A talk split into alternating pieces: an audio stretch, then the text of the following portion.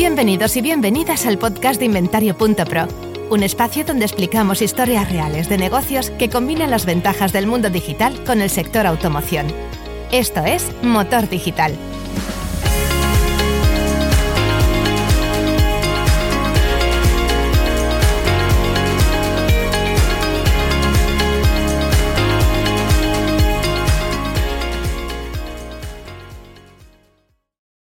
Hola, ¿qué tal? Bienvenidas, bienvenidos a un nuevo episodio del podcast de Inventario.pro, eh, donde tratamos, como bien sabéis, los que ya nos seguís, la confluencia entre la automoción y el ámbito digital.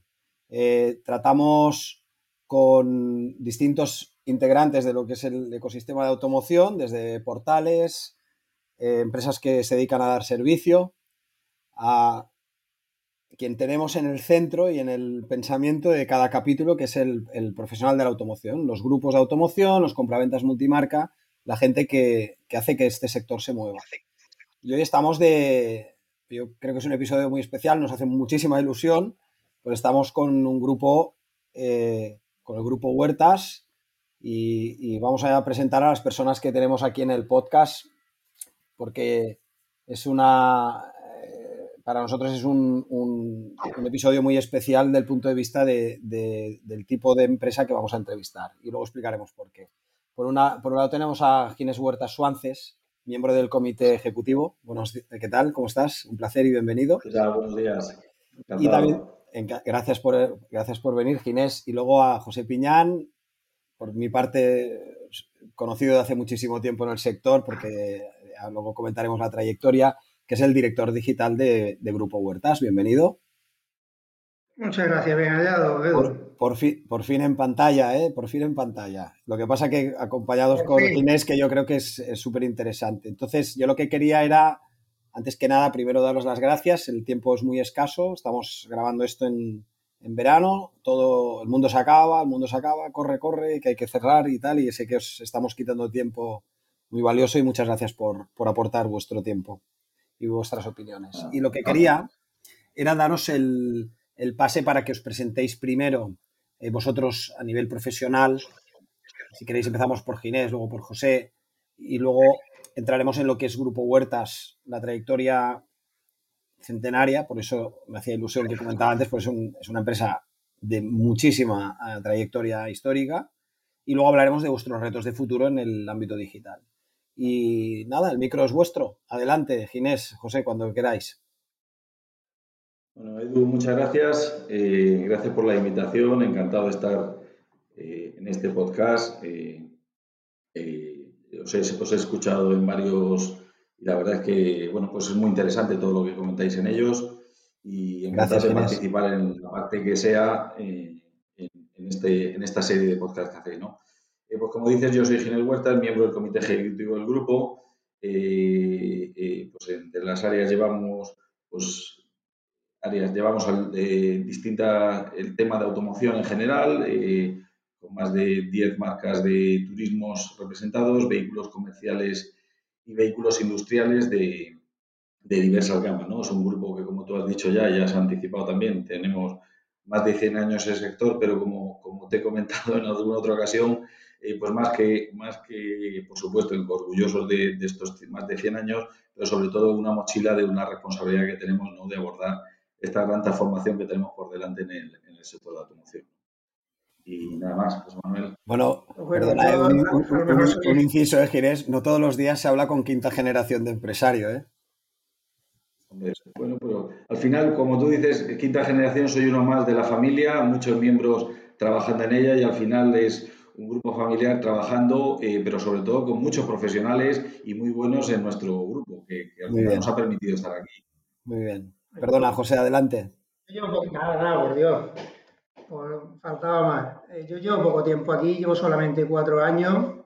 Yo tomé la, decisión de cuando me lo ofrecieron, pues yo trabajaba en Autoscout 24 y pues tomé la decisión de venir aquí, que creo que ha sido una de las decisiones más acertadas que he tenido en, los muchísimos años míos de carrera, el poder venir aquí y creer sobre todo en un proyecto que desde hace cuatro años hemos empezado, que a día de hoy continuamos y que esperamos que a futuro pues nos agrade tanto a nosotros como a todas las personas que nos estén escuchando ahora mismo. Em, aparte de esto, ¿tú cuántos años tienes ya de experiencia en digital? Porque yo te tengo. Me, sale, me sale, todavía el autorrellenado del correo electrónico. Pues el digital. Yo, yo ya... Fíjate cómo debo tener la agenda. Me sale el autorrellenado de Autoscout. ¿Cuánto Digamos llevas? que mi, mi, carrera no es una línea recta. Esta frase la oí hace poco de una persona y me pareció interesantísima porque tengo la suerte de no solo haber tocado el plano digital. Yo vengo, he pasado por ventas, he pasado por marketing muchísimos años, tengo más de 30 años de carrera y esto, pues, bueno, eh, una persona con la edad que tengo yo, pues son bastante, bastantes años. En el plano digital, es verdad que llevo muchísimos años. Ya casi 15 años en todo esto solo digital, arrastrado desde el marketing y la parte más positiva para mí o la más enriquecedora es que he tocado muchos sectores. Y esto pues te da un punto de visión quizás un poco diferente a lo que puede ser el, el marketing puro y duro. ¿Qué otros, sector... aquí, pues, bueno, ¿Qué otros sectores? Pues mira, he tocado banca, he tocado eh, sector retail, he tocado aparte del retail, he estado pues llevando tarjetas de crédito, he estado con inmobiliarias, he estado en muchísimos, muchísimos sectores. Bueno, son divertidos. Bueno, Estos sectores, eh, yo, yo, tengo mucho contacto por inmobiliaria por, por, mi vida pasada, pero son muy divertidos. Pero me vais a reconocer. Es curioso. me vais a reconocer que el de automoción. es, el, es entretenido, es, el, es muy entretenido. Entretenido barra lo siguiente, porque es, eh, es tremendo. Vamos a, Vamos a tirar un... Nosotros comentamos alguna vez cuando se incorporan algunas personas de otro sector y mira, yo no sé si te va a terminar de gustar, pero aburrirte, aburrirte en este sector no te va a No, no, no, es, es el, el, no digo sobresalto permanente, pero es que te van, te van viniendo las, te van viniendo las, las sí, sí, sí. novedades, vamos a ser suaves, Así te van es. viniendo las novedades a, a, una, a una o dos por día, una o dos por mes, una o dos por semana, es, es bestial. Vamos a, vamos a recorrer primero el, el, o sea, el, el, perímetro de Grupo Huertas en lo que son marcas, más o menos está bastante acotado, que yo recuerde con lo que todo lo que tenéis montado. La, la zona de influencia vuestra es toda la parte levante con Murcia, Almería, Granada, todo, todo aquel... Eh, eh, sí o, o, me dejo algo y hay alguna cosa actual o futura que tengáis no. de, territorialmente hablando. ¿eh? No. Nosotros tenemos, nuestros orígenes son en, Murcia, iniciamos en Cartagena, después desplegamos eh, por toda la región de Murcia, Murcia, Lorca, Caravaca, que es donde tenemos bases, y en San Javier. Eh, y posteriormente, eh, ya más reciente, entramos en Almería y, ya más recientemente, los últimos cuatro años, hemos entrado también en Granada. Muy bien. O sea, Murcia, Almería, Granada, perfecto. Murcia, Granada, correcto. Ok.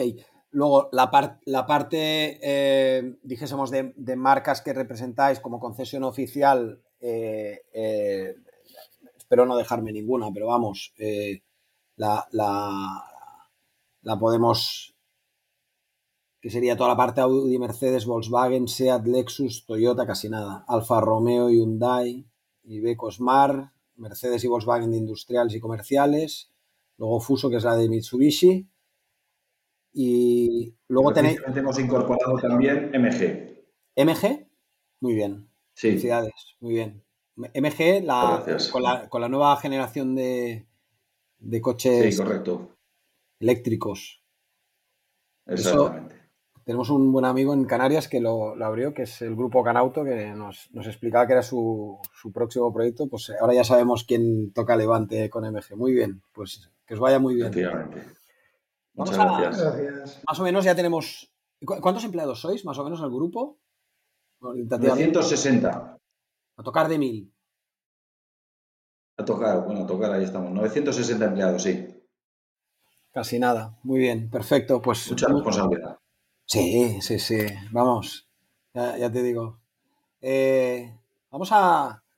Vamos a, vamos a tirar del, del tema digital, si queréis, que yo creo que es la parte que más nos gustaría que explicaseis, porque alguna vez he ido hablando con, cuando nos veíamos en los congresos, en los puntos de encuentro y tal, y yo creo que tenéis una historia interesante, no, el tema histórico de los 120 años, que ya, ya vemos todo el recorrido y todo, pero tenéis, yo creo que tenéis algo interesante que, compartir, una manera de, hacer y algunos proyectos que tenéis que probablemente inspiren o ayuden a otras eh, empresas del sector a ver si lo están haciendo igual o el enfoque que le dan o por qué hacéis una cosa y la otra. A mí me gustaría que explicaseis cómo, porque no, digitalizar, la palabra que no nos gusta, pero, pero, pero es meter el, aprovechar todo lo que es la posibilidad que te ofrece el, ámbito digital dentro de tu empresa y fuera de tu empresa. Para vosotros, ¿cómo lo habéis abordado? ¿Qué es lo que habéis hecho? ¿Qué proyectos tenéis? Si los podéis como desgranar y por qué habéis, sobre todo, por qué, por qué habéis decidido hacerlo de la manera que lo habéis decidido hacer. Si queréis, explicad cómo, cómo hacéis, porque a, lo mejor lo que podemos aprovechar es que José lleva cuatro años, entonces seguro que no estaba igual que ahora, José. O sea, cuando tú estuviste y llegaste al Grupo Huertas y lo que hay ahora y todo el empuje que le habéis dado al tema digital eh, con, con, el mandato de dirección, pero ejecutado con responsabilidad sobre todo muy importante por parte tuya, ¿Qué habéis hecho y por qué lo habéis hecho? Si lo queréis explicar un rato, yo creo que estará muy bien. Sí, eh, claro que sí. Bueno, eh, en primer lugar, nosotros entendemos, eh, por supuesto, la transformación digital del grupo, la entendemos en su conjunto, no, no, no exclusivamente medido en un tema eminentemente comercial, que por supuesto no podemos renunciar a ese reto a día de hoy, eh, todo lo contrario, eh, sino más bien a, lo que es la digitalización como organización. Y cuando hablamos de digitalización como organización, el primer problema que nos surgió ya en el año 2016 era la necesidad de tomar decisiones mucho más rápidas de las que veníamos tomando y para ello necesitábamos información. Y el hecho de, la estructura de información que teníamos como grupo, pues, pues lo hacía complicado, ¿no? Porque al final trabajabas con diferentes DMS, eh, cada uno con unas peculiaridades específicas de marcas y con, uno con estructuras de, información diferentes, ¿no? lo cual nos, impedía, por un lado, eh, eh, disponer de, información inmediata, homogénea y comparable para todo el conjunto de la organización. Lo que, primero hicimos fue que para abordar cualquier proceso donde, como siempre decimos, el cliente tiene que ser el centro y lo principal, deberíamos tener una información completa de cuál es la situación de un cliente desde el punto de vista de grupo y no desde el punto de vista de mezclar datos, sino de evaluar unas situaciones homogéneas en todo el grupo. Entonces, la primera decisión que hicimos fue eh, dejar una premisa de trabajo para todos los proyectos a futuro que fuéramos hacer y es trabajar sobre la estructura de base de datos única. Solo puede haber una base de datos eh, y sobre la cual vamos a pivotar toda la estructura de información para cualquier ámbito que se pueda ser preciso, tanto desde el área económico-financiera, el área comercial de ventas, el área comercial de postventa y cualquier otro reto que tengamos que tener por delante, tenemos que tener la premisa de que trabajamos con una base de datos única. Ello llevó a que lo primero que hicimos fue eh, eh, cambiar todos los DMS que teníamos y trabajar con un único DMS que diera respuesta y, eh, soporte a un solo, no solo a la homogeneidad en cuanto a la información que fuéramos a manejar en el grupo, sino que estuviera preparado para los retos que tuviéramos a futuro. Y en el año 2017, perdón. No, no, iba a preguntarte que me estás hablando de 2016. Eh, justo antes que había cada empresa su, DMS. Eh, cada, grupo de empresas tenía un DMS específico que trabajaba con una estructura de trabajo y en una determinada empresa del grupo pues no funcionaba de la misma forma, con lo cual la forma de trabajar en el grupo no era homogénea, teníamos distintos roles de trabajo según la empresa en la que estábamos y eso impedía pues lo que yo creo que es una fuerza en grupos como el nuestro, que es eh, trabajos horizontales. La potencia de una estructura matricial que tenga sus jerarquías, pues los procesos horizontales y transversales. Hoy estamos muy presentes todo el tema digital de marketing, pero podemos también tener muy presente toda la estructura económico-financiera, eh, estructuras de relación con el cliente en el área de postventa, por supuesto gestión de recursos humanos, gestión de procesos, protocolos de trabajo, normativa interna. Todo eso eh, era fundamental tener una única forma de trabajar, si no tenías que reproducir tantos procesos como DMS hubiera y eso era inviable desde el punto de vista de agilidad de una organización. Pero lo que está diciendo Ginés es que incluso organizativamente, eh, antes de esta, este, de, esta primera homogenización, vosotros teníais, por ejemplo, organigramas distintos con funciones distintas. eh, dentro de cada empresa. No, no, los organigramas funcionales no se han alterado, es decir, las responsabilidades de gerencia y vertical no alteran. Lo único que sí hemos puesto de manifiesto es que cada vertical, en vez de tener su propio DMS, ahora trabajan con un DMS único, de manera que yo puedo trabajar, podemos trabajar como grupo todas las verticales de manera homogénea, pero sobre todo, que es la fortaleza que yo creo que, que el reto que tenemos y el proyecto que nos pusimos, por supuesto, desde el comité de dirección, fue trabajar mucho en la transversabilidad, es decir, tener muchas líneas de trabajo horizontales que homogeneizaran, simplificaran y, nos permitieran impulsar procesos de grupo, que es lo que nos, simula, nos va a dar la fortaleza y aprovechar las sinergias que como grupo, al final, eh, en esta línea de negocio tenías a veces tres o cuatro departamentos repetidos en función de los DMS, los sistemas de trabajo. Ahora trabajamos uno para todo el grupo. Eh, esto, el episodio que recuerdo yo que, que lo desarrolló bastante en profundidad fue el caso de Grupo Seligrat. Eh, luego también Grupo Marcos mencionaba este tema, pero el que, el que más hablaba de, que como, dos gorras, ¿no? Tenías la, vertical que dices tú y la horizontal y se la, y se la repartían incluso con, con, mandato, o sea, el, mandato, pero y luego la, autoridad para decidir eso, porque era la persona que sabía de CRM o la persona que sabía de, inversión en portales, etcétera, y entonces ahí se, se replicaba al resto de sociedades. Ahora, por ejemplo, si traéis AMG, si traéis AMG, la, no digo la absorción, la, incorporación a vuestro perímetro de empresas pasará por un... Claro, es, mucho más sencillo porque al final lo que hacemos con MG, por ejemplo, es integrar MG eh, eh, solo la fuerza de ventas de su propia concesión, eh, pero toda la estructura de back office, de procesos y demás, sí, lo el grupo de paquete y se coloca y se pone en marcha, como, como así ha sido. Con eso podéis escalar. Claro, y con eso es el objetivo un poco eh, escalar. Muy bien, muy bien. Como decía, ese era el proceso, la decisión que tomamos y en 2017 decidimos eh, implantar todo este único DMS eh, en el grupo. ¿no? Fue un proceso, un año, año y medio complicado. Estos cambios no son fáciles porque... Complicado como poco, madre mía. ¿Cuántas, sí, sobre todo porque también fuimos... ¿Cuántas migraciones de datos, Dios mío, de clientes? Claro, y sobre todo por, por, eso, como dicen, ¿no? Por, por, por la dificultad de, de, que quisimos hacer todo el grupo en un año y medio, ¿no? Y, y empezar a una dinámica. Además, la verdad es que se generó un grupo de trabajo del cual estamos súper orgullosos en el grupo, del grupo de trabajo que en su momento puso en marcha esto y que al final ha cogido un protagonismo importante en nuestra organización, porque al final eh, liderar este cambio y, dar soporte y, asumir ese conocimiento en tan poco tiempo, pues, pues, ha sido muy importante y desde luego son personas que después se han incorporado como, como pilares importantes de nuestra organización desde el punto de vista que estamos hablando de, control y, gestión de la, de la información que manejamos en el grupo y poner una disposición a nivel de decisión, pues pues que es muy importante, ¿no? Y con trabajando muy, muy, rápidamente. Y, y, eso es un poco lo que hicimos, ¿no? Eso fue 2017, como te digo, año y medio, 2018. Y, en paralelo, ya cuando estábamos terminando el proceso y una vez que ya teníamos unas soportes y unas bases de trabajo firmes y sólidas, eh, pues empezamos a trabajar también en, otra parte que era, eh, creíamos que era muy importante, ¿no? Es empezar un poco a transmitir esta base de datos que realmente trabajamos mucho para adentro y para la información, trabajar más para el usuario, no para el cliente, para el cliente de la organización, que al final son eh, el equipo, la fuerza de ventas y la fuerza administrativa para simplificar y agilizar procesos. Y entonces abordamos también otro proceso de digitalización, toda el área económica financiera, en lo que es la relación con proveedores y clientes, en toda la digitalización de ese proceso y por otro lado también el, eh, la digitalización de todo el proceso, eh, bueno, te he dicho el económico financiero y la de los expedientes de ventas, perdón. Ese proceso administrativo farragoso y tedioso de que tiene que hacerse una concesión y al final que tiene una carga de documentación muy importante muy, y cada vez más en lo que se refiere a la gestión de datos y la validación de todos los procesos correctos.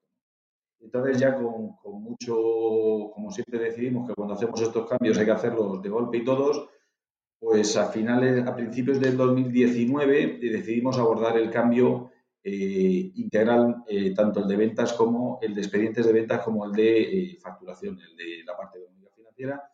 Y pues, como sabemos todos, en la fase de pandemia, pues vino incipiente y el, el 15 de marzo nos encerraron a todo el mundo pues ese fue ese mismo día, el 15 de marzo, cuando nosotros desde el comité ejecutivo decidimos que era el momento de abordar esa transformación y aprovechando ese momento en el cual todos estábamos todos en casa, pues trabajar el equipo de trabajo que tenía era el mejor momento para abordar esa transformación. Y es la verdad es que nuevamente se generó otro grupo de trabajo extraordinario que justo en estos momentos es donde, donde se, se conoce a la gente y el compromiso con la organización y es en este momento tan complicado donde todo lo pasamos pues tan mal, pues donde se abordó otro gran proyecto en nuestra organización y donde todo el mundo dio lo que tenía que dar, todo lo que dio de sí. Durante todo el 2019 eh, pusimos en marcha todo lo que es la digitalización de los procesos, de los procesos administrativos y eh, de gestión de expediente de venta, lo cual era otro paso importante en nuestro, en nuestro cambio. En ese tema, eh, un poquito antes, ya desde principios de 18, fines principios de 19, empezamos en paralelo con la incorporación de José Manuel a, a entender que, que, algo distinto teníamos que hacer en todo lo que se refiere también al ámbito digital. ¿no? Y, y, cuando entramos con José Manuel, ya ahora te doy paso, José Manuel, para que tú veas con toda la, la confianza las dificultades que vimos desde el principio, pues al final fue un cambio que, sí, porque, porque eh, no es fácil entender eh, muchas de las cosas que hoy han pasado con entenderlas hace dos o tres años, ¿no? Y nosotros como organización teníamos cosas muy claras, pero otras cosas eh, te falta un poco la tangibilidad de todo lo que hoy estamos viendo, que es mucho intangible, ¿no? Todo el mundo de ecosistema digital y de marketing digital y de relación con el cliente era un tema complicado, pero teníamos las bases fuertes de información y de datos que nos permitían abordar este reto con éxito. Entonces, yo creo que fue 2018, ¿no? Fue finales de 2018. Finales de 2018, eh, cuando José Manuel incorporamos en la organización para liderar toda la transformación que se refiere Bueno, en ese momento del tiempo, 18, en ese momento del tiempo ya está el, el DMS unificado. El DMS unificado, correcto estáis empezando el, o, o, habiendo decidido empezar el proceso de digitalización de toda la parte de expedientes de venta. Y luego y tenéis. de contabilidad de proveedores. De contabilidad de correcto, proveedores, sí, sí. correcto. Y luego tenéis, eh, supongo que ahí afectaba también a Taller, no, Taller lo resolvisteis con el, la primera integración en el DMS. Con el DMS, con el DMS. Con el DMS correcto. al principio. Entonces, ahora fa faltaba la parte del exterior, de ir a, a utilizar las webs pues, La para parte de relación con el cliente, correcto. Correcto. La, la Pero, para nosotros era muy importante tener esa base de relacionarnos con el cliente, pero desde un entorno de base de datos. Es importantísimo tener que el- el- la base de trabajo de cualquier impacto comercial tiene que tener la misma base de datos que trabajamos para cualquier otro ámbito de la organización. Entonces, empezamos a trabajar y una de las premisas inicio de trabajo con José Manuel, que como digo, le doy paso ya mismo, fue que teníamos que trabajar con herramientas que se integraran perfectamente con la organización. Y así fue, José Manuel, si quieres. Así fue como arrancamos todo. Bueno, cuando yo llegué hace cuatro años, pues te encuentras 120 años de historia que de repente, desde el plano de ventas, tienes que ponerlo dentro del mismo ecosistema que estaba hablando Ginés. Y eh, creo que eso fue uno de los motivos de decidir el cambio de, de empresa de una a otra. Para mí era un Bueno, reto si querías rock and muy roll. bonito, sobre todo. Si Era, sí, sí, era mucho rock and roll era un reto, sobre todo, un reto muy bonito. A día de hoy, pues, tenemos construido muchísimo. En ese momento, el primer paso fue recopilar toda la información que tenía y lo que me transmitía Ginés en todo momento era, pues, lo que acaba de decir. Oye, José Manuel, hay que poner al cliente en el centro y yo siempre le ponía la frase al lado que era y al dato. Entonces, hicimos una unión entre cliente-dato y a partir de ahí, pues yo siempre lo he visto como montar una tela de araña alrededor de estas dos fuentes que eran el epicentro de todo. Y pues me puse en contacto, lo primero que hice fue buscar un CRM que dentro de nuestro DMS, a través de APIs, pudiéramos eh, obtener todo y devolver todo lo que podíamos. Eh, valoramos mucho, créeme que se valoraron muchos en el mercado. Al final, dimos con una, una pequeña empresa que a día de hoy, pues la verdad, estamos muy contentos con ellos. Que me, encerré con ellos durante dos semanas y tengo en mi casa todavía 40 pizarras de dibujar mil cosas que, que yo quería ver dentro. Yo a lo mejor tengo una visión un poco particular del marketing o del digital. Todo esto, con todas las premisas que iba dando dirección, se puso en un conjunto y construimos dos DMS. Y esa fue, yo creo, la gran, o sea, perdón, dos CRM. Y esto creo que es la gran diferenciación con respecto a otros grupos o a otras concesiones en el mercado, en el sistema digital o en el ecosistema digital que nosotros tenemos. Que es que, para mí, yo ya venía, insisto, de Atosca 24 había visitado todos los grupos, conocía muchísimos clientes y lo conocía desde el otro lado. Y a mí pues me ponían en lo alto de la mesa mil problemas y me ponían en lo alto de la mesa mil posibles soluciones que ellos veían. Claro, yo veía el otro lado. Entonces no entendía. Cuando luego entras dentro de la otra parte, empiezas a entender muchas cosas. Para mí había una parte crucial que además de, mm, tuvimos muchas maneras de, verlo Ginés y yo, que era la cultura digital en torno a la fuerza de venta.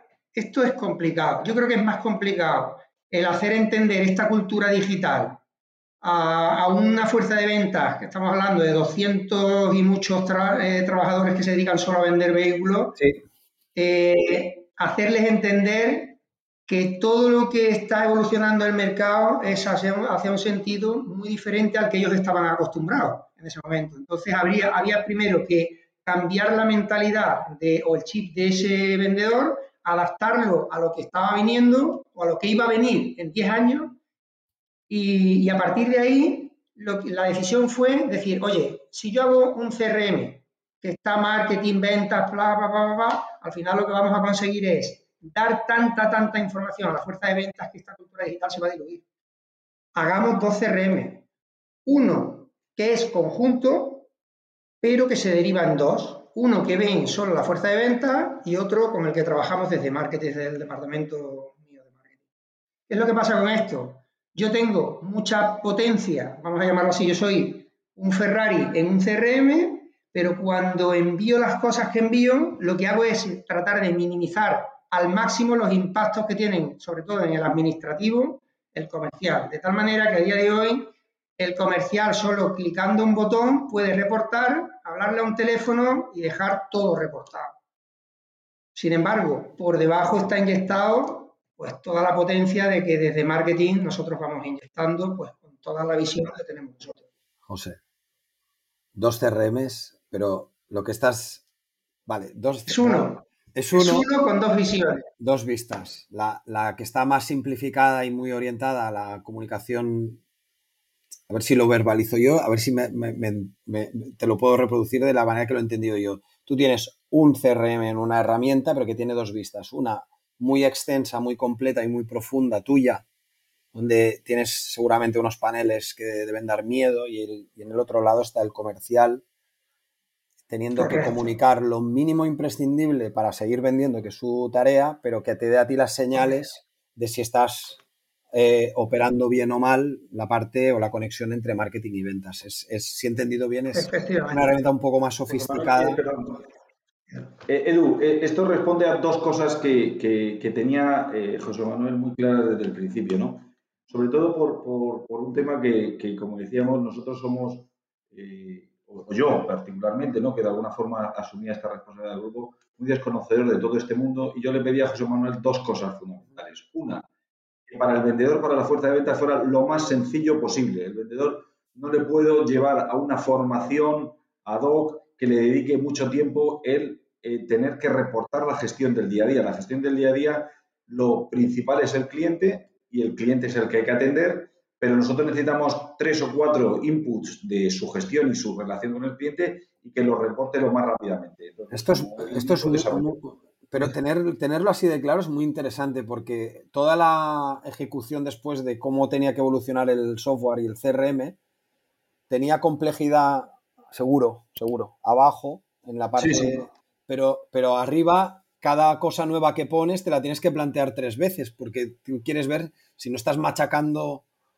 la, manera de hacer que te habías propuesto de que fuese todo simplificado y, o sea, es como el equilibrio.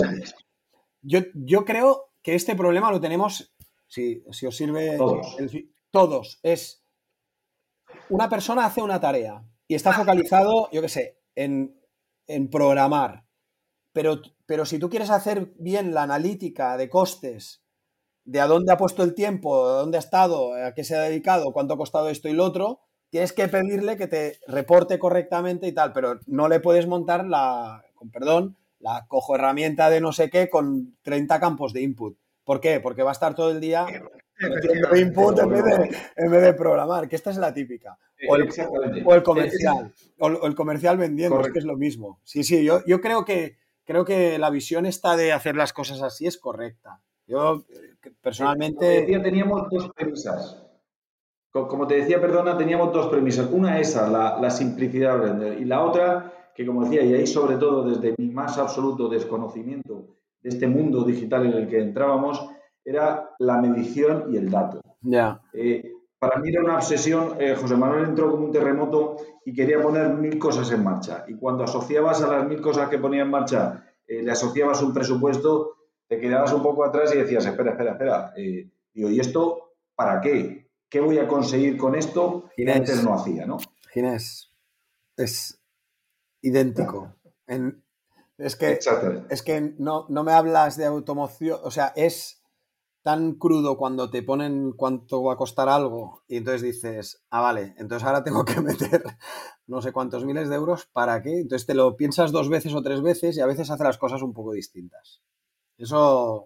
Pero pongo, esa es la segunda parte que consiguió, correcto, y esa segunda parte se consiguió, evidentemente tuvimos que ralentizar algún proyecto, e inevitablemente nosotros dijimos, que a partir de ahora todo lo que pusiéramos en marcha tenía que ser medible en términos de costos. Por supuesto, tiene un componente cualitativo de medir el comportamiento de los vendedores y cuál es el, ratio de eficiencia de su gestión. Y por otro lado, la medición en cuanto a costes.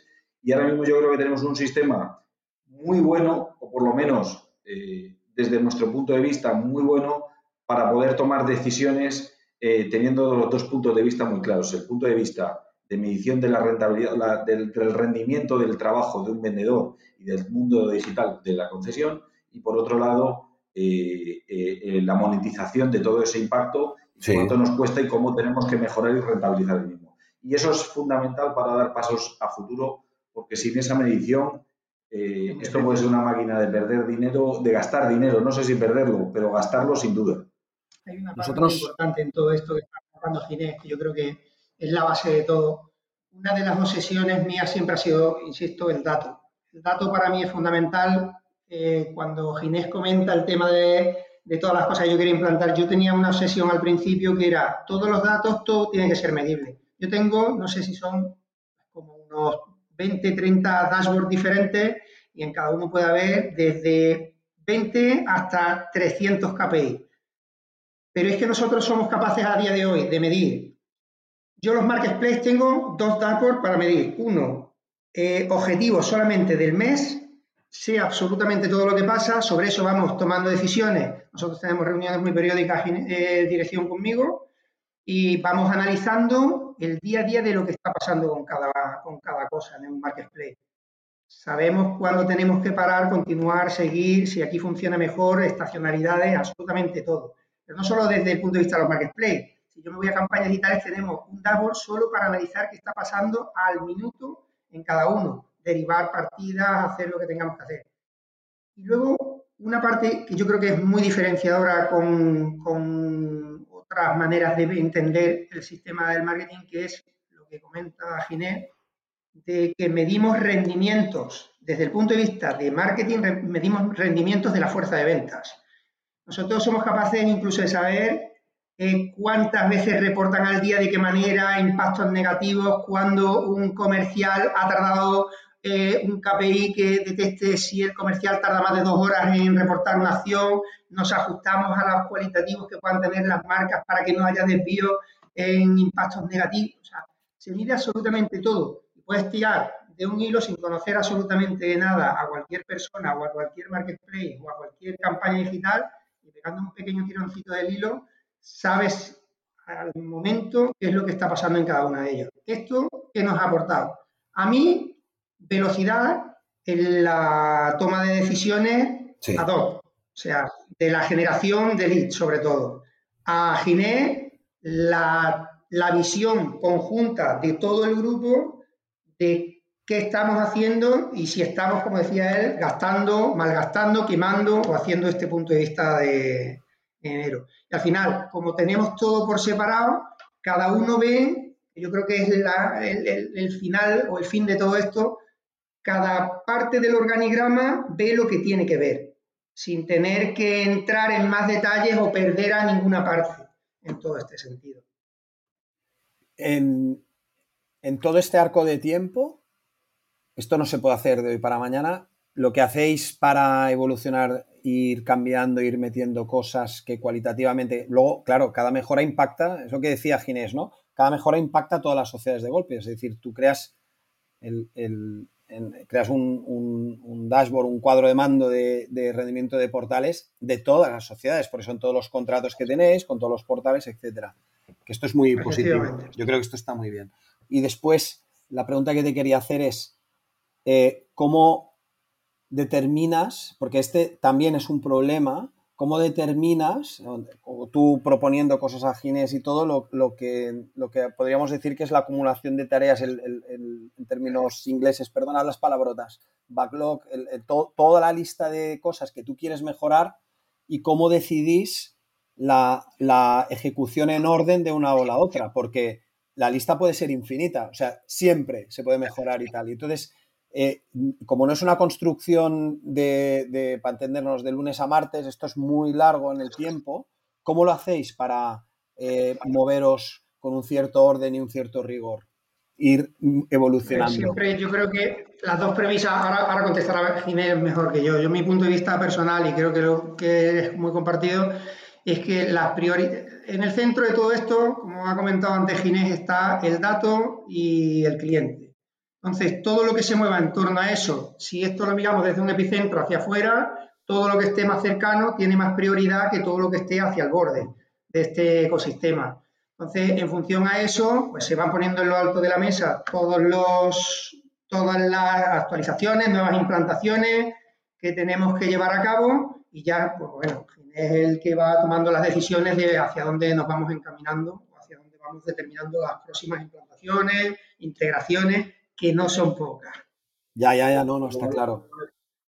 estoy de acuerdo en que son muchas. Lo que pasa es que también hay que hacer convivir, y ese es un poco lo que a mí me, lleva sobre todo a tomar alguna decisión en ese sentido, y es un poco la capacidad. Eh, yo le digo a José Manuel que, podemos subirnos a un Ferrari, pero después tenemos que conducirlo, ¿no? Y lo que no sé si tenemos muchas veces que, a veces lo mejor no es, enemigo de lo que necesitamos en cada momento. Es decir, yo creo que, hay que ir a, una velocidad, más que ir muy rápido, hay que ir a una velocidad constante, ¿no? Y sobre todo ser capaz, y es muy importante saber, ser capaz que las personas clave en tu organización para alimentar esta herramienta y que la utilicen y la pongan en valor con el cliente sean capaces de asimilarla. Entonces hay que convivir un poco con esa actualización y, ese ejercicio de, implantación en la organización, de asimilación, de maduración y sobre todo eh, cubrir fases. Es decir, yo le digo a José Manuel, oye, eh, ya lo decíamos hace tiempo, oye, lo de, lo de los tiempos, eh, lo de las acciones caducadas o los tiempos de respuesta, eso ya no toca. O sea, eso ya, el que no esté, hay que hablar de eso, pero yo ya no puedo estar replicando permanentemente. Hay, hay, hitos que hay que ir resolviendo para asegurar que el, que el Ferrari va en marcha, pero, pero yo creo que, que no es, por supuesto se prioriza, pero un poco en función de la capacidad de adaptación que, querramos imponer a nuestra fuerza de venta y sobre todo al cliente. El cliente no reacciona igualmente en cualquier parte de España. Es decir, hay zonas que el cliente reacciona pues más lento y otras veces más, hay, gente, hay zonas que llegan más rápido la presencia física y otras y más, rápido la presencia online y otras que le costará más y demás. Entonces, hay que combinar un poquito, ¿no? Siempre, como digo, teniendo en cuenta eh, a los dos clientes, ¿no? Que como, como dirección en las que estamos, tenemos que tener en cuenta. Son dos, el cliente de la calle, por supuesto, ese es fundamental, pero el cliente al que nosotros le ponemos una herramienta de trabajo y que sea capaz de asimilarla y ponerla en potencia. Y esos son dos retos que tenemos por delante y eso es lo que marca también un poco el ritmo de una organización o de nuestra organización en particular, ¿no? la capacidad que tengamos de ir a asumir y ahí está el ejercicio que otras áreas, como decíamos, que transversales debe impulsar para asegurar que nuestra organización esté en condiciones de adaptar a todos los retos que tenemos que, por delante, que tienen que ser muy rápidos, muy flexibles y con mucha capacidad de absorber y aprender. Sí, sí, totalmente de acuerdo. La, en, justo unos episodios anteriores a este episodio, cuando nos juntábamos, eh, las empresas que estábamos hablando, que era Lines Mobility, eh, Walcu, eh, MB Autoformación, y, y estábamos hablando entre los cuatro, hablaban de los retos del concesionario a nivel de mercado y luego los retos internos que tenían.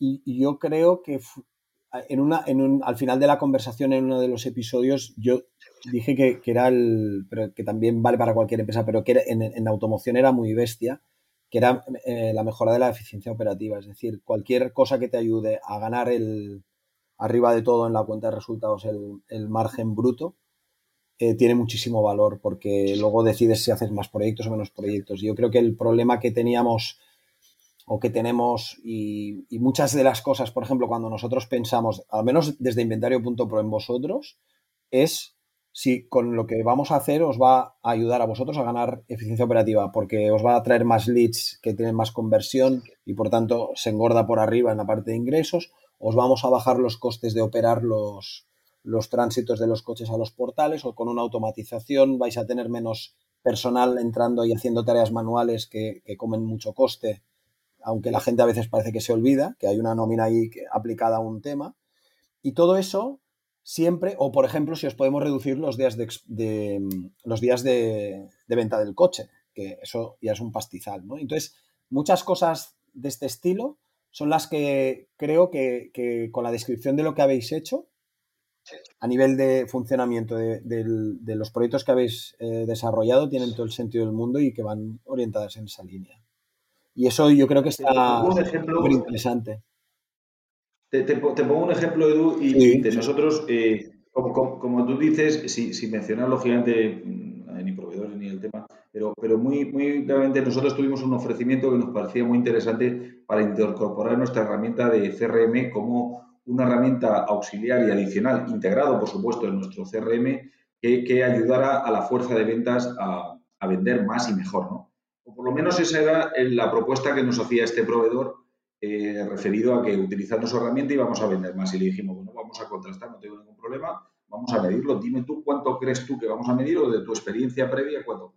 Era, eran más bien palabras más que hechos, ¿no? Y dijimos, bueno, no te preocupes, vamos a hacer nosotros una prueba y vamos a hacer nosotros la prueba. Vamos a medirlo y vamos a darte nosotros a ti los datos y convenimos un acuerdo, ¿no? A la vuelta de seis meses convenimos que efectivamente somos capaces de medir que utilizando esta herramienta el impacto o el, grado de éxito de un lead es el doble que no utilizando esta herramienta. Y somos capaces de medirlo eh, lead a lead, o sea, el que ha tenido y el que no ha tenido y el que se ha convertido en venta. Y para nosotros, eso que estabas diciendo tú, para, trabajar con proveedores en un mundo tan complejo, y digo complejo no solo por la velocidad de la transformación, sino lo que decía antes, desde mi punto de vista, eh, desde la intangibilidad de lo que hacemos. Es decir, se genera mucha expectativa sin concretarla ni, ni, ni, medirla. Es decir, oye, con haciendo esto eh, vas a hacerlo mejor, pero sí, sí, pero ¿cuánto mejor y cuánto me va a mejorar lo que hoy tengo? Y eso es lo que yo creo que es fundamental, ser capaces de, medir lo que hacemos. Sin medición no hay mejora y,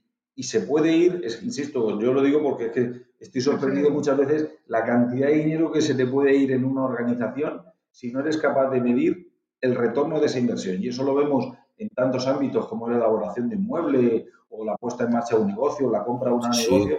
El, tema digital, es, eh, eh, marketing digital es determinante para una cuenta de resultados medir su retorno. Totalmente, totalmente.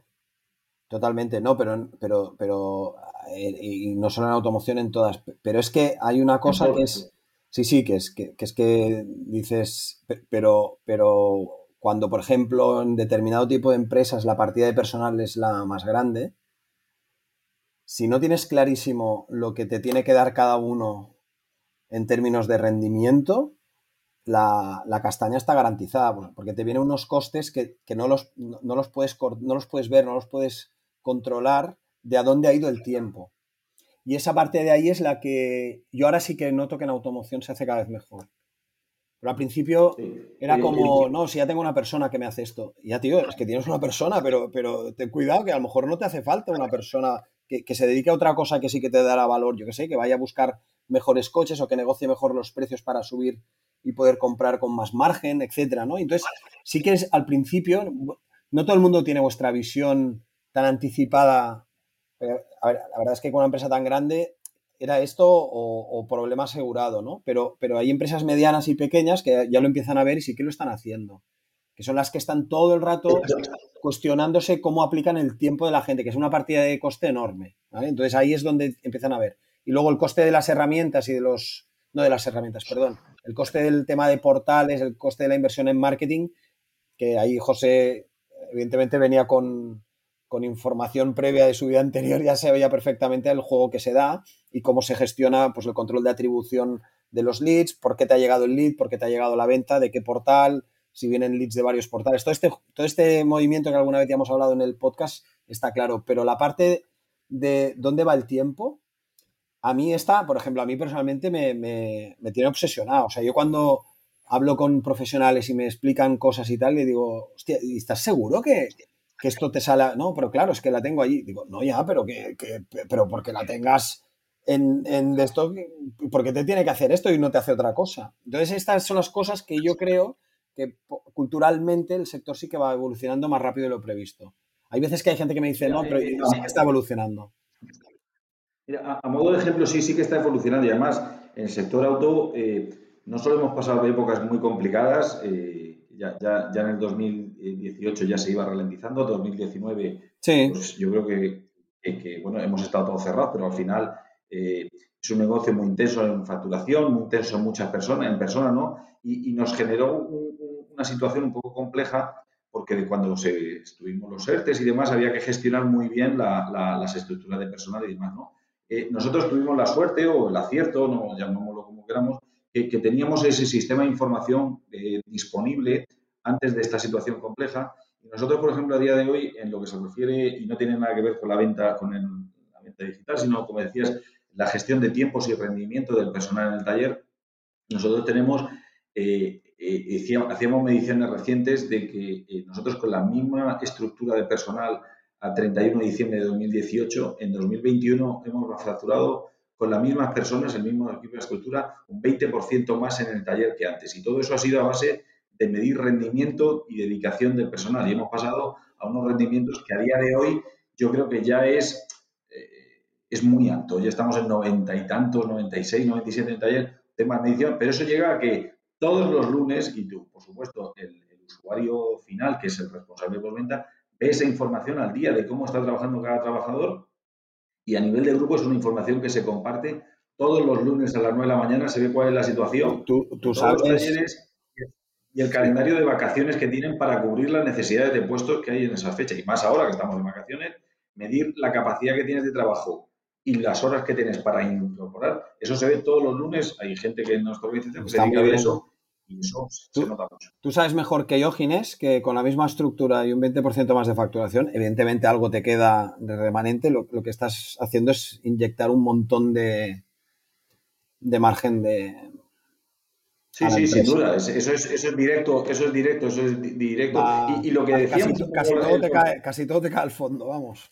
Claro, pero ¿sabes lo que, lo que estamos diciendo que es importante? Que este, estos conceptos que estamos manejando eh, tanto en el área de ventas como en el área de postventa, como mucho antes, son cosas que ya se han integrado a la organización. Ya no hay que hablar de, de, nuevos KPIs. Todo el mundo ya habla, maneja estos KPIs a nivel asesor de servicio o a nivel mecánico, maneja conceptos, no desde la técnica, pero sí cómo estoy hoy, la pregunta de cómo he ido hoy, cómo he trabajado hoy, son conceptos que ya están integrados en la cultura de la organización para preguntar este tema de edad. Y es, y es importante eso, la capacidad de asimilar esta información por la organización. Y ahora en general, todo el mundo en vuestra empresa eh, Entiendo que delante tenéis el mismo tablero para comentar un equipo de trabajo y grupo. Todo el mundo tiene esta orientación, la de cliente seguro, porque si no sería muy difícil. Eh, pero la de, la de dato, de, entender eh, cómo mejorar ese dato, que la gente contribuya y aporte ideas para mejorar un indicador. Sí, sí, eh, todos estos indicadores, todo el mundo participa, todo el mundo tiene, tenemos una escalabilidad, como ha comentado José Manuel, de que toda la estructura de información cae hasta, hasta la última persona, vía perfil y demás, porque todo el mundo maneja exactamente la información, lo único que va agregando un poco en función de responsabilidad, ¿no? Pero a nivel mecánico puede ver perfectamente su información y saber si es cada hacia el grupo y horizontalmente también son KPIs estándar horizontales en el grupo que se miran y se homogenizan. Cuando decía de revisar eh, los lunes, por ejemplo, que estamos hablando de la estructura y rendimiento de taller, se revisa todo el grupo. Los, los 50 talleres se revisan uno a uno y se habla individualmente de ese uno y se puede ver hasta el detalle de toda forma homogénea y todo el mundo participa de la misma información, por supuesto. Ah, muy interesante, ¿eh? Muy, muy, muy interesante. Em, vamos a ir cerrando temas. Si quieres, José, me gustaría preguntarte una cosa. A nivel de proyectos digitales en lo que es la parte visible de grupo y todo, ¿tenéis alguna novedad, alguna cosa planteada a futuro o algunos em, proyectos que destacar? Aparte de, evidentemente, la incorporación de MG, pero eso es también más por la parte operativa, pero a nivel de lo que es em, todo lo que son... Marketing puro y duro. Sí. A ver, yo quizás me gusta mucho investigar sobre todo de cara a lo que pueda venir estar ese medio pasito por delante siempre, porque al final eh, yo creo que lo más duro de la digitalización desde el punto de vista mío que yo he llevado a cabo en estos años fue el hecho de pensar que eh, lo que un proceso que iba a tener 10, 15 años en que llevarse a cabo, con mucha naturalidad, de repente tuvimos que acelerarlo en 10 meses. O sea, pasamos de 10 años a 10 meses por el efecto de la pandemia. Entonces, esto un poquito chocante. A partir de ahí, pues una de las decisiones que se tomó fue el plantear las cosas, siempre como dice Ginés, con una base en la que nosotros podamos caminar siempre con pasos afianzados, una vez que una está terminada vamos pasando, pero siempre tengo el siguiente paso ya preparado para lanzar el siguiente conforme voy teniendo. En este sentido y con estas premisas, yo hay muchas cosas a futuro, de hecho estamos, estoy ya dando paso incluso para ver y controlar eh, porcentajes de éxito dinámico. Y quiero decir, es saber desde que empiezo a generar el lead, no cuando ha caído, sino desde que empiezo a generar hasta que ese lead ha fracasado, ha terminado, está en ese 360 grados eh, que vamos haciendo con todas nuestras oportunidades, saber qué porcentaje de éxito y a qué tiempo lo voy a tener.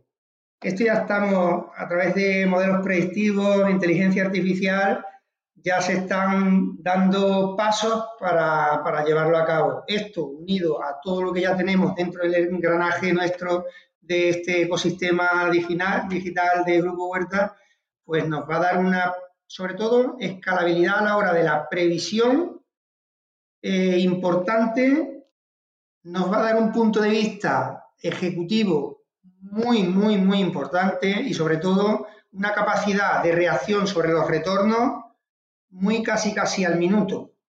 Para la toma de decisiones, tanto de marketing como de dirección, como de los responsables de venta que van a poder saber cuándo las oportunidades que tienen sus fuerzas de venta en las manos pueden cerrarse a una semana y en qué porcentajes de éxito. Todo esto se está avanzando ya para, o dando pasos para que en un futuro no muy, no muy largo se puedan llevar a cabo. Esto yo creo que da un punto de visión eh, muy diferente a lo que estamos acostumbrados desde el punto de vista de marketing o desde el punto de vista digital, que estamos acostumbrados a, oye, tengo estos datos, vamos a analizarlos, vamos a tomar una decisión, vamos a ver los retornos y a partir de aquí vámonos en un sentido o en otro. Aquí ya vamos a tener incluso porcentajes de éxito que nos van a poder decir, oye, en siete días tenemos 100 oportunidades que nos pueden dar muchas cosas y a partir de ahí poderlo ver. Otra de las cosas que tenemos, eh, que vamos, de hecho estamos a punto de lanzar, hoy de hecho se ha presentado a todo el grupo, es un nuevo marketplace para, para el grupo, que en principio va a tener un rango de acción acotado a, a la región, pero que tiene una serie de pautas y pasos que creo que son novedosas en, el sector que he podido compartir contigo para que vieras un poco por dónde van todos los tiros de todo esto y que, hombre, la verdad es que le hemos puesto en el grupo, creo, mucha ilusión. Porque es marca nueva, marca, marca nueva. ¿Es marca propia o nueva? Es marca propia y nueva. O sea, y, será... y además yo creo que el enfoque que tenemos con ellos, yo creo que estamos ya no sé si, aquí debo o no, quién te va a orientar mejor, pero yo creo que estamos dando un paso hacia la movilidad eh, muy importante. ¿Vosotros cómo veis este tema de la movilidad? Para vosotros puede ser, es otra manera de hacer dinero, ¿eh, Ginés? No tiene nada que ver.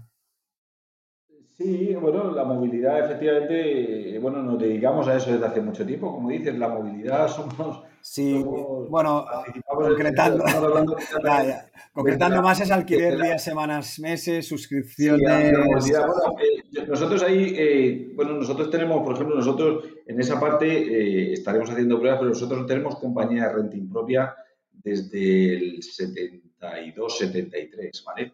Pero el renting, clásico, el renting clásico de, tres años para adelante, ¿no? Sí, sí, correcto, correcto, ¿vale? Y entonces, sí, pero que eso al final te lleva también a, al final a ser el renting propio y, ser un producto que, por ejemplo, nosotros nunca hemos querido competir con los grandes operadores de renting. Son productos muy ad hoc, ¿no? Muy, muy ad hoc y muy, eh, muy vinculados con, con, las necesidades específicas del cliente.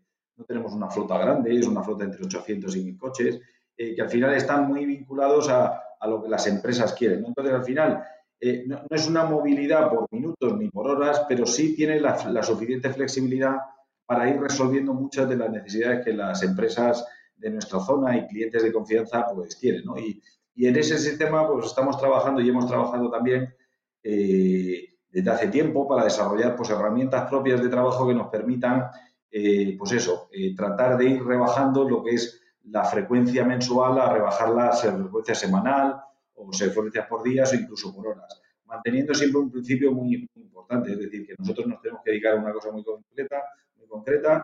Eh, el, foco principal es el cliente y el cliente va a tener muchas necesidades. La movilidad por minutos o por uso eh, controlado va a ser una, pero también habrá la necesidad de disponer de un coche por más plazo o tendrá el interés de rotar o el de empresas combinar eh, turismos con vehículos industriales ligeros, de carga o no carga, pero al final hay que buscar un poquito esa capacidad de flexibilizar y adaptación al cliente y ser capaces de dar respuesta a todo. Nosotros tenemos, eh, vamos a jugar, vamos a trabajar y jugar con haciendo pruebas.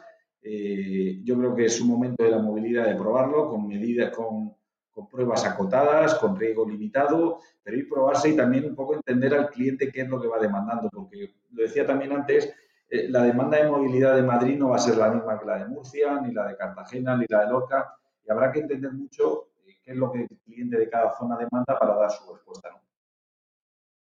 Pensemos que es un marketplace, Edu.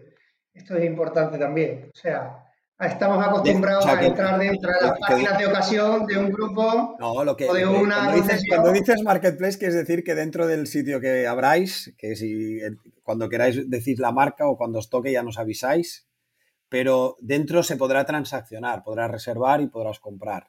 Eso es lo que estás diciendo. A ver, se podrá hacer absolutamente, ya se podrán hacer las compras directamente online si quieren. Contact, pero no solo a nivel de, servicios, por eso hago mucho hincapié en lo del marketplace. Hoy eh, se pueden vender coches, pero ya está la estructura preparada para, no sé, hay mucha movilidad. Quizás en ese aspecto vamos a mover algo que es muy diferente. No vamos a trabajar ya el, horizonte, el vertical, sino que vamos a trabajar a futuro en un horizontal. Entonces, esto yo creo que es la gran novedad de todo esto. A partir de aquí. En septiembre lo lanzaremos y a ver. Correcto. Muy bien.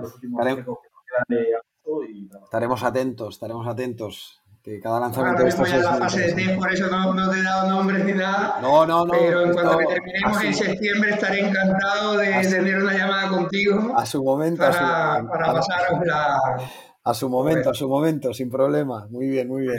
Oye, vamos a ir cerrando el episodio que, que vamos, que ha sido espectacular, para mí súper interesante. Estoy...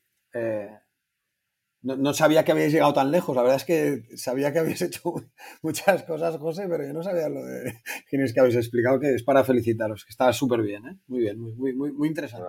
Gracias. Y quería, quería ir cerrando, y normalmente hacemos siempre la misma pregunta porque nos ayuda también a, a saber a quién hay que contactar o qué hay que llamar. A vosotros que habéis escuchado ya algunos episodios de todos los que tenemos emitidos, eh, ¿tenéis alguna temática en especial que queráis que, de qué os gustaría que alguien viniese a hablar? Pues esta es buena. No sé, yo desde mi punto de vista hay una cosa que me tiene ya el foco puesto a futuro. No sé si es lejano o cercano, pero yo creo y me gustaría eh, entender un poco, a ver si alguien es capaz de orientarnos hacia dónde se está encaminando para el sector todo esto de lo que es el metaverso. O sea, creo que el metaverso es una parte muy... Vale. Eh, parece muy lejana, ya No, no, tenemos no, no, aquí. no lo es, no lo es. He visto tres vídeos de metaverso y automoción que me voy de verano. Cuando vuelva parece, me parece interesante, cuando Y- menos, por lo menos para, para Tengo- ver cómo entender. tengo que digerir lo que he leído y lo que he visto. Y entonces ya pensaré un poco cómo abordarlo, porque es. eh, es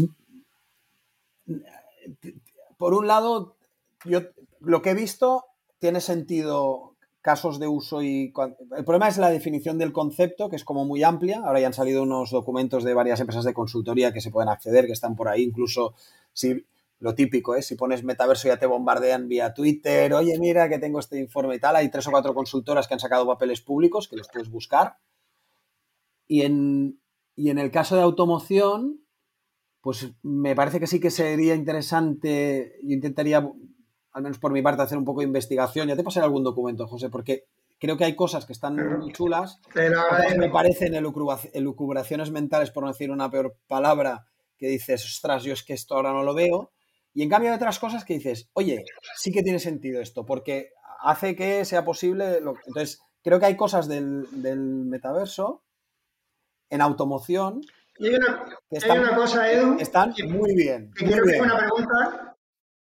Yo creo que hay, hay- una, una pregunta que yo me llevo haciendo tiempo con respecto a esto del metaverso, que es cuando el metaverso se haga efectivo y tengamos, digamos, un mundo paralelo, vamos a llamarlo así, pues claro, yo ahora lo veo desde el punto de vista de, mi hijo, pero claro, esto hay que entenderlo desde el punto de vista de que esto va a llegar, va a llegar, de una manera o de otra, pero va a llegar, entonces, porque ya está, pero va a llegar al sector de la automoción. Y a mí hay una, una cuestión que me ronda la cabeza, que es decir, cuando estemos en ese, en esa, mm, en ese paralelismo, ¿pasará que yo compraré un vehículo en el metaverso, lo disfrutaré en el metaverso, pero ¿y qué pasa si lo compro offline y luego lo puedo disfrutar también en el metaverso? ¿Dónde está aquí el equilibrio? Perdona, estoy superado con la pregunta. Estoy- yo, yo, yo- si Me ha tú matado, me ha contaras matado. Podcast, de traductor de todas estas palabras nuevos que han surgido. No, no, respeto, nos tendríamos bien a todos. Inés, yo, yo también me... Ahí tienes me- otra no, pero yo- temática, Edu. yo, te lo- yo te, yo- yo te digo, yo intento yo mismo bajarme y decir, bueno, vale, oye, ¿qué me está diciendo este que pone aquí metaverso, no sé qué? Y al, al final, en el fondo, la parte que yo he intentado asimilar, que estoy entendiendo que hay, es, hay, hay unas tecnologías digitales que podrán ir aparte en otro entorno con, con- que tú te cortas con la realidad. Y hay en cambio, que esta está bien lo que ha dicho José que me ha matado, pero luego hay otras que sí que hay que mirárselas bien, que son las que te ayudan a resolver un caso de no, no presencia. O de completar la realidad que tú ves con los ojos, con una tecnología, que es la realidad aumentada o la virtualización. O sea, ponerte tú en el, por ejemplo, es que no quiero anticipar en cosas, ejemplo, ello. Tú ya te pones, tú ya te pones en el, en el modo, o sea, tú, tú vas a ver el coche físicamente y el resto de tu familia no, porque no ha podido venir y los tres y los dos hacéis el test drive. Por ejemplo, pero esta- estos casos de uso son los que me interesa ver un poco qué, qué evolución tiene, porque eso sí que es una aplicación de la tecnología, pero es un caso más bien no tan corte, o sea, metaverso y el- la vida real, no, sino que es como la parte de híbrida, vamos a decir. Y esa, y esa de ahí es, hay distintas cosas que he visto que dices, hostia, esto está bien, esto está muy bien, porque resuelve un problema, por ejemplo, que, que equivale a que a, a la, a la versión más avanzada de que yo casi ya no voy al súper, ¿vale? Porque en un entorno urbano con unas herramientas, la que sea, y, y proveedores de, de esto, te lo, te lo traen a casa y ahí hay una, una modificación de las pautas de comportamiento. Entonces, con respecto a lo que es el acercamiento de la persona a la movilidad, el- ahí hay cosas interesantes que ya irán saliendo. Bueno, me quedo con esta, va, José. Eh, ¿Tienes algún tema que, te guste? Me has matado, ¿eh? Me has matado. Quédate también con la de, quédate también con la de una, un podcast de traducción de todas las palabras, de todas las palabras de, traducción Mira, al y mira que procuramos, y mira que procuramos que no, que no de esto, porque al final, hostia, es complicado. Pero sí, sí. Yo te dejo una anécdota que cuando yo llegué aquí al grupo, yo hablaba todo con tecnicismo y hubo una persona que levantó la mano y me dijo, ¿me puedes decir esto pero en el idioma de la huerta? Eso, eso fue lo que me dejaron a mí en la entrada. Muy bien, ¿Tienes, alguna temática, Ginés, tú? No, yo creo que todo esto que se has hablado tú y demás, y, como decíamos, para nosotros sí nos, a mí me interesa mucho, he estado escuchando mucho de los vuestros, pero todo aquello que, nos permita eh, mirar un poco y focalizar en el futuro, ¿no? Tener, concretar y todo, mirar y, permitirnos a nosotros, que es lo que ha comentado José Manuel y el otro, y, estamos ahí, tratar de ir un medio paso por delante, vosotros ir un paso por delante, que nos permita a nosotros digerirnos, trabajarlo y tratar de incorporarlo. Yo creo que es muy interesante y muy bien. agradecido. Pues vamos a cerrar el episodio. Eh, Súper agradecidos de que hayáis participado. Ha sido una conversación sumamente interesante, al menos para mí, seguro que la gente que nos haya escuchado. Sumamente interesante. Muy, muy, muy bonito de que hayáis podido y querido compartir esto. Ginés eh, Huertas Suárez, miembro del comité ejecutivo de Grupo Huertas, y José Piñán, director digital de Grupo Huertas. Gracias en mayúsculas. Oye, muchas gracias a vosotros por la oportunidad de participar, de compartir y sobre todo hoy, hoy nos toca a nosotros, pero encantado de escuchar el resto del podcast. Que yo de los que he escuchado he aprendido mucho y seguro que los que vengan Qué ilusión. Aprenderemos mucho más también. Muchas gracias. ¿eh? Perfecto, muchas gracias a todos, a todos los que nos escucháis, a todos los que nos escucháis. José, muchas gracias. Como siempre, súper súper interesante todo lo que comentas.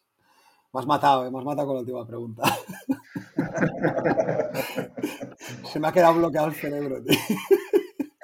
Pues, eh, a, todos los que nos escucháis y, nos escuchan y a, a, todo el mundo que nos sigue, muchas gracias por el feedback. Hasta otro episodio del podcast de inventario.pro y hasta otra. Gracias. Inventario.pro es una plataforma de servicios digitales específicos para profesionales de la automoción. Te ofrecemos el mejor hub de anuncios para la multipublicación de tu stock. Nuestros bots para que ahorres tiempo o generes más negocio usando automatizaciones. Además, somos especialistas en crear webs de motor muy fiables y de primera calidad. Si eres un profesional de la automoción, te esperamos. Visita inventario.pro para más información.